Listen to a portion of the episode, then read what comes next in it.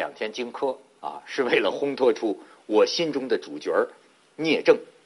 也不知道为什么，我有一次跟我小侄子讲这个聂政啊，我都讲哭了，就是讲的我，他总能让我感动。聂政是个什么人？他是当年也是，呃，他是韩国人。当然，咱们得说清楚啊，不是现在那个这个金金金金秀贤、金喜善那个韩国，要不他们更高兴了。他是战国那个韩国，实际河河南人啊，河南人。这个聂政，聂政呢是这个当年杀了人，这个逃啊。跟老母亲呐，这个隐居，呃，躲在躲躲在世上，就是做这个屠夫、屠屠户为生。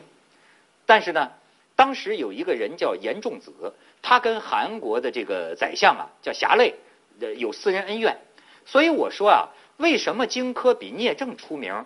有没有一个原因，就是荆轲那貌似他是为了这个国家啊，燕国不要灭亡，俩，为了对抗强秦，这个这个意义是不是感感？感觉大尾巴狼一点，但是聂政这个刺这个韩相侠类啊，听着是私人恩怨，但是这个义是，但就就是恩怨。这个严仲子和这个韩相侠类有有恩怨，然后呢想找人呢就报仇刺这个韩相侠类。听说了聂政这个人，他就去，哎，这个人很会呃找时间，就是聂政的老母亲过生日的时候，他带着黄金百金就去祝寿，然后这个。就跟聂政讲啊，就说我这个到处去报仇，哎，壮士，我这个钱不是收买你啊，我是让你呃供你一家人日常生活，我怎么好意思对你有什么要求呢？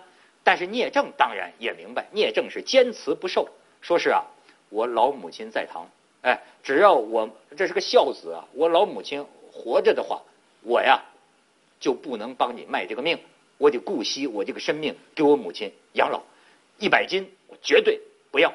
但是严仲子呢，当然还是尽了这个宾主之礼啊，他这做足了礼数才走的。后来，这个聂政的母亲，这个天年到了嘛，寿终正寝，亡故了。聂政自己心里边就想，说这个人家严仲子啊，卿大夫啊，这个这个这个地位这么高的人，我就是一个屠夫而已，屠户而已。人家这么把我当回事儿，老母亲过生日，捧着百金来祝寿，是吧？现在我已经没有母亲的这个负累了，我不需要这个尽孝于母亲了。